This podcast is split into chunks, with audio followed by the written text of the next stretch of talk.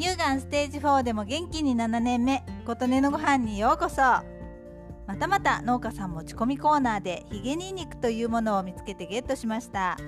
ニンニクに根と芽が生えたものでその根っこがヒゲに見えることからそう呼ばれているとのことです。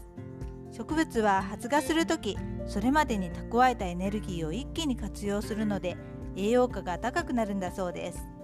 ただでさえ需要競争に良いと言われるニンニクから芽と根が出たとあって非常に栄養価が高い食材なのだそうです。しかも素揚げなどして芯まで加熱すれば匂いも残りにくく辛みや刺激が軽減されマイルドになり食べやすいという特徴があるとのこと。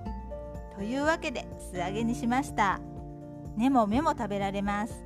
根と芽が焦げないようにニンニクに火を通すのがちょっと難しかったです。素揚げにしたヒゲニンニクと豆味の唐揚げ。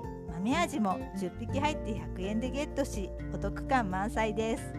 オリーブオイルで炒めたイカとスライスした玉ねぎにお酢と醤油を 70cc ずつかけてマリネにして食べました。ヒゲニンニクは本当にマイルドで食べやすく美味しかったです。ということで今回も初めて食べたシリーズヒゲニンニクの話でした。あなたの元気を祈っています。琴音のありがとうが届きますように。